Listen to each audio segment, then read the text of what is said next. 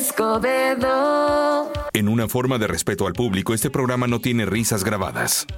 Hola, ¿qué tal? Buen día. ¿Cómo anda, oiga? ¿Cómo anda con este juntadero de fechas? Oígame. ¿Eh? Mitad de semana, miércoles de ceniza, 14 de febrero, día del amor y la amistad, un día previo para la quincena. O sea, aún no hay pago esta mañana, todo el mundo sufriendo, yo lo sé. Qué bueno que con nosotros. Vamos a invitar a que se quede aquí a través de Latin 105.5 FM. Tenemos muchas cosas que platicarle, que contarle. Así que aquí quédese, oiga, no se me mueva ¿Se acuerda ustedes de las pruebas de amor que se pedían antes? ¿Sabe cuáles son las pruebas de amor que se piden ahora? Bueno, pues ahorita vamos a platicarle, a platicarle precisamente de esas pruebas de amor, oiga. ¿Eh? No, ya no son como las de antes, también ya, ya son como que más light, déjenme le digo, ¿eh? Fíjese que supuestamente le voy a dar una adelantada, ¿no? la prueba de amor ahorita, la más así como que la más cañona para ver si es cierto que amas a tu persona y que únicamente el 50% de las personas acepta es dar contraseña de alguna red social. Ah, verdad. ¿Sabe cuál es la otra? La contraseña del teléfono. Y esa, esa únicamente el 10% la acepta. Uy, pues que hay en el teléfono, oiga. Bueno, ahorita regresamos con eso, no se nos vaya. Adrián Escobedo. Óigame, ahorita ya estamos entrando pues a escasas horas del Día del Amor y la Amistad. Y vamos a predicar, ahorita que platicamos eh, cuando entramos al programa de las pruebas de amor estas de que son de que dar la contraseña del teléfono o dar la contraseña de alguna este, red social. ¿Se acuerda usted de las pruebas de amor de antes? ¿Sabe cuáles son las pruebas de amor de ahora? Eh, está actualizado, se le dicen a ver tu prueba de amor, ¿qué va a contestar? Ahorita vamos a platicar de eso, no se vaya. Avanzamos, señores, y vamos a platicar de las pruebas de amor de antes y las pruebas de amor de ahora, que se han cambiado bastantes, ¿no? Antes era un show, este, acercártele a una persona Ahora basta con enviarle un mensaje de texto, darle un like, una foto, darle un me encanta, ¿eh? No, antes, señores, se tenía que sudar la camiseta. Seguramente la gente ya mayor se va a acordar, ¿no? Por ejemplo, prueba de amor era llevar una serenata. ¿Por qué? Por lo que implicaba llevar la serenata. Mire, nada más para, para arrancar, ¿no? Tenías que juntar una lana, ya sea para el mariachi, que tal lucido tenías que ser en la serenata, para un trío, o sea, pues digamos que te alcanzó para algo, ¿no? Y ya cuando de, de tiro el presupuesto no era muy alto, pues juntabas a los cuates, dos, tres que tocaban la guitarra y más menos, alguien que más menos cantara, te armabas el grupo de amigos y listo, ya tenías armada serenata. Ahora venía lo bueno, ir a darla, ¿sí? Eh, ir a ponerte ahí en la ventana esperando que esa fuera la, la recámara, que su recámara diera hacia afuera, porque generalmente la quedase afuera de los de los fuegos, en fin, y ya estás ahí, este, el silencio, los vecinos, el perro que ladra, en fin, todo, todo aquello, ¿no? Empiezas a cantar, le cantas una, cantas dos, cantas tres, y estás poniéndote nervioso, eh, hasta que, bueno, dices, ya no hay otra más que cantar aquella que decía, ¿cómo decía cuando te ibas, oiga? La de, me retiro ya. ¿Sí te acuerdas? Arrullando tu... Sí, bueno, la racaraza de, de, ahora no sabe ni qué canción es esa, pero bueno, búsquenla, googleenla, era el cierre de las serenatas, ya si con esa rola no salía, volteabas con cara de perro apaleado con tus cuates y nada más les decías, vámonos, no hagan show, vámonos.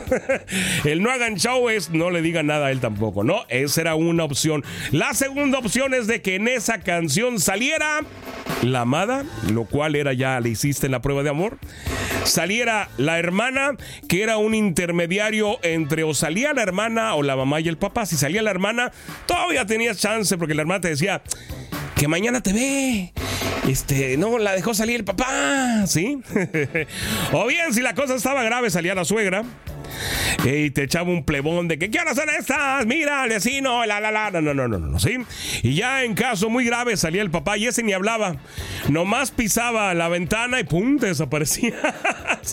Esas eran pruebas extremas de amor, oígame. Ahorita vamos a regresar con las pruebas de ahora. No se vaya. Estamos de regreso, oígame, platicando de las pruebas de amor de ayer y hoy. Resulta ser que las pruebas modernas, pues son más light, ¿no? Porque ahora todo depende de las redes sociales, de las citas en línea, la demostración de amor, pues ha evolucionado de una manera muy radical. Ahora, por ejemplo, usted sabía, persona más mayor, que si usted envía un emoji de corazón se puede considerar una declaración de amor. Ah, ¿verdad? No sabía eso. Pues, abusado, oiga. No anda declarando su amor ahí a lo güey. Que parece que, que no, oiga.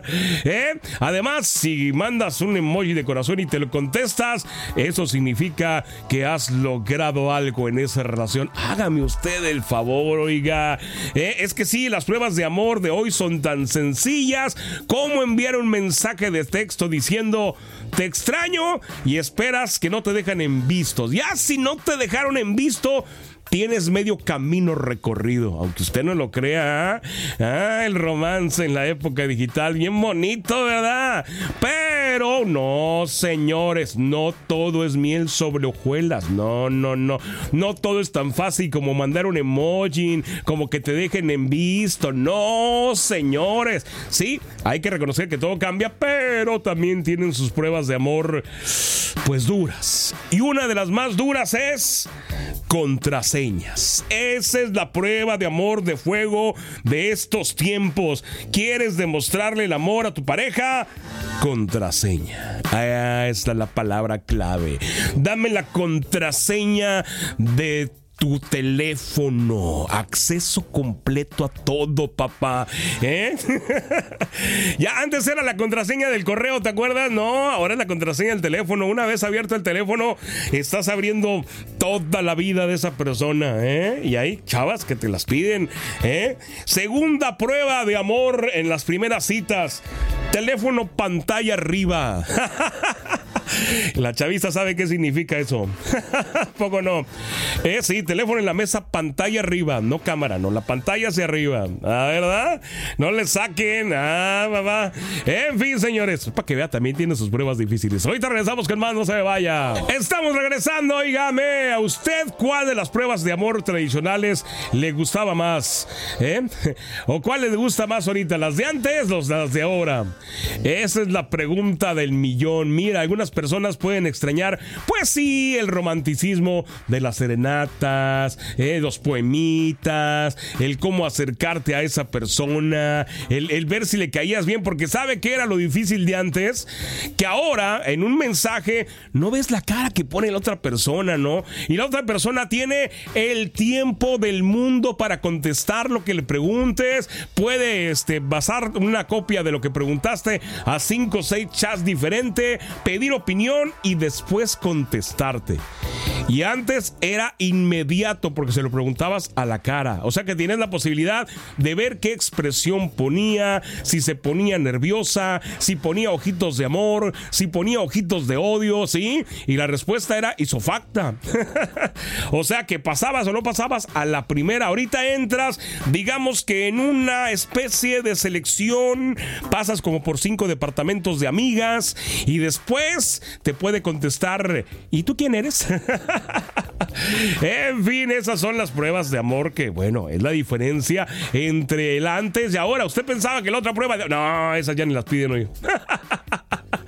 Eh, además, fíjese, antes pues era identificable inmediatamente si la persona estaba siendo sincera o no. Ahorita eso es algo con la que la juventud está batallando.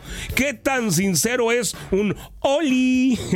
un mensaje de texto que dice, te vi, me gustaste, ¿no? Antes era decírselo en la cara, a ver, díselo. Dicen que las pruebas de amor tradicionales son más románticas, pero no hay nada más romántico que tu crunch respondiendo tu mensaje en menos de cinco minutos. Ahora, ¿eh? es la diferencia entre los tiempos de antes y ahora. ¿eh? Sí, sí. Ahora pueden todavía decir, ah, es que no tenía datos, por eso no contesté inmediatamente. Antes, pues, ¿cuál había datos y lo estabas viendo cara a cara, no? en fin, además, además, antes, la manera del amor a distancia era por teléfono, pero que era teléfono, audio, o escuchabas a la persona en tiempo real. Volvemos ahorita, ¿eh? Pues ni modo que por video de llamada te pone un emoji, oiga. Adrián Escobedo. Avanzamos, señores. Y bueno, platicando de estas pruebas de amor de antes y de hoy. No, no puedes decir eso. Ahorita platicamos. eh, bueno, estamos bien. Finalmente hablamos de lo mismo. Mira, el amor es el amor antes y ahora, ¿no? Es el, es el, el sentimiento. Más allá que las serenatas y los mensajes de texto. El amor sigue siendo este sentimiento profundo que va más allá de las pruebas y demostraciones. Decían las abuelitas, si te, pide prueba de amor es que no te ama, ¿te acuerdas? Eh, nada más te quiere para la prueba de amor, ¿sí? ya sea el pasado, el presente, el futuro, el amor siempre va a ser esa fuerza que nos eh, mantenga juntos. No únicamente con tu pareja, no, el amor a tu madre, el amor a tus amigos, el amor a tu trabajo por el frente, por ejemplo, ¿no? Al final del día, el verdadero acto de amor no es enviar flores ni escribir poesías, sino estar ahí con tu pareja en los ratos buenos y en los malos, sobre todo en los malos. Incluso cuando te cortan el internet. ¿Mm? ¿Eh? Sí, decían que si es la misma prueba de amor y antes si es la misma prueba de amor, oiga, sí. Nada más que antes te decían, oye, pues a ver, échame la prueba de amor, ¿no? Y ahora te dicen, ¿qué onda? Vamos a la casa a ver Netflix, ¿no? Bien, señora, ya sabe que TikTok de repente saca ciertas novedades y así como que, ¿qué pasó, oiga? Bueno, resulta ser que ahorita la novedad en el TikTok es esto del slush content, que es así como que contenido lodoso, revuelto y demás. Pues sí, resulta ser que esta nueva tendencia, que es de sobreestimulación, dicen ellos, es decir, que se reproduce al mismo tiempo, cheques el dato, tres o más videos completamente diferentes, uno debajo del otro. El resultado pues sí, es como que desorientador a primera vista, pero a algunos usuarios les fascina. Hágame el favor, oiga, en lo que hemos llegado. Estos videos dicen que esperan explorar la tendencia hasta sus límites para generar nuevas experiencias en el espectador. Pero pues también hay quienes no les gusta, no imaginen estar viendo tres, cuatro videos de cosas diferentes juntas, empalmados en la pantalla, como que... Bueno, pues dicen, según el TikTok, ya ve que la, mira, al TikTok no le creas mucho. Eh, resulta ser, dicen que ellos a la juventud le encanta, ¿será? Si de por sí no ponen atención una sola cosa, oigan. Ahora sí, pues menos. En fin, normalmente los videos utilizados en estos collages se clasifican en cuatro categorías. Uno que es montaje, donde se pueden apreciar los primeros planos de la persona que está preparando, por ejemplo, un pastel o construyendo legos. Luego, la destrucción, que aparece en los primeros planos de personas o máquinas cortando, aplastando o arrugando algo. De juegos, que consiste en incluir videos cortos de juegos, generalmente para celular. Y clips de programa de televisión, que bueno, pues el nombre lo dice todo, ¿no? Usted los ha visto, algunos aparecen como que en pantalla dividida, aparece uno arriba, uno en medio, uno abajo, ¿sí? Bueno, esos son los videos. Supuestamente ahorita es, es el tren, es lo máximo. Órale. Bien, estamos de regreso. Si usted alguna vez se preguntó cuánto tiempo vivían los dinosaurios, bueno, déjeme le digo que no es la única persona que se ha preguntado eso. No, no, no, no. Un equipo de paleontólogos de la Universidad de Maryland también se lo preguntó y dijo, oye, ¿cómo cuánto vivían los dinosaurios? Hay que recordar que estos reptiles habitaron la Tierra hace unos 30 mil años. Fíjese, 30 mil años no es mucho. Bueno, en fin. Y bueno, había un montonal de especies y bueno, cada especie pues tenía más o menos su rango de esperanza de vida. Pero resulta ser que con estos estudios dice que la mayoría de dinosaurios tenían una esperanza de vida que oscilaba entre los 25 y los 50 años, no más. ¿Qué le parece? Dependiendo de la especie, del tamaño, este ovíparo, carnívoro, velociraptors, en fin, eh, el que se supone que llegó a vivir más años, con que se tiene estudio, era el, Tyrannosaurus Rex, que podía vivir hasta los 50 años. ¿Qué le parece, oiga? ¿Mm? o sea, no vivían mucho en realidad, ¿no? Digo, para tamaño animalote, aparte de los que se comían. Óigame, no cabe duda que este año va, va interesante. Fíjese, en este año he descubierto algunas especies nuevas de dinosaurios, de lagartos, de peces, de animales que se crean extintos. Bueno, resulta ser que ahora encontraron una pirámide en la Artántida. Bueno, esto de acuerdo con algunos investigadores dicen que es, unos dicen que es una montaña, otros dicen que es una pirámide, otros dicen que es creada naturalmente con procesos geológicos naturales y bueno, está así como que ahorita en duda, ¿no? Es una de las montañas de más de 400 kilómetros de largo donde se encontró estos picos rocosos que le dicen otro y que bueno, todo mundo está ahorita en que es pirámide, está hecha, realmente la hizo la naturaleza. La naturaleza puede ser una pirámide así perfecta. Bueno, está en investigación, la verdad es que hasta ahorita, hasta ahorita, nadie ha dicho yo voy a ver qué onda.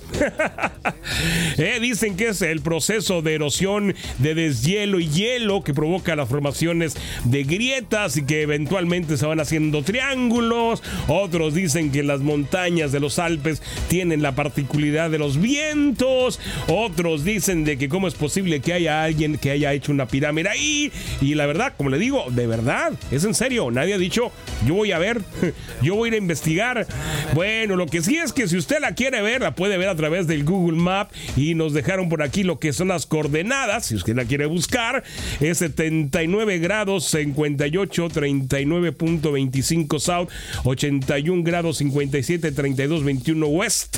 Para si la quiere ver, búsquela ahí en el Google Map y va a ver que fíjate que sí es una pirámide. Pero vamos a ver qué pasa más adelante, ¿sale? Ya regresamos con la plática de este producto que se consume mucho en el Super Bowl, que es el aguacate o el guacamole, ¿no? Por años ha roto récords de venta. ¿Por qué le gustará ver el Super con el guacamole? Bueno, en fin, pues se hace popular. Bueno, no es tan malo si se consume en medida, ¿verdad? Hay algunos beneficios clave en el consumo del aguacate, del guacamole. Uno es la salud al corazón, así como lo oye. Cada 100 gramos de aguacate le ayuda a mantener los niveles saludables de colesterol. Además, tiene la protección ocular, sí, le ayuda a tus ojitos. La lutinea o lutinia, que son este, vitaminas y que están presentes en el aguacate, hacen una protección antioxidante para los ojos. ¿eh? También le ayuda a la osteoporosis, ya que el aguacate contiene vitamina K y que es este, lógicamente muy benéfica para la salud ósea.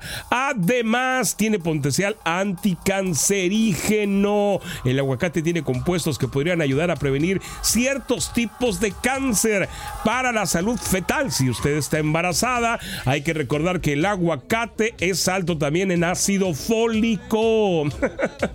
Oiga, para todo eso sirve el aguacate.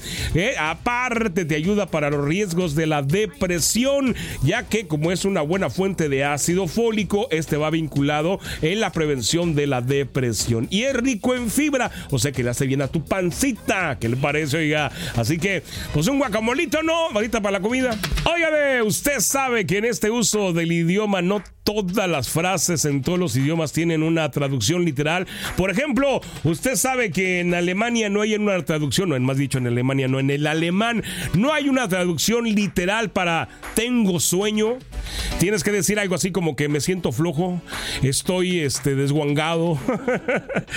Eh, así que tú digas, literal existe una traducción para tengo sueño, no la hay. Bueno, ahorita vamos a platicar en qué otros idiomas no hay traducciones literales para muchas palabras. Estamos de regreso.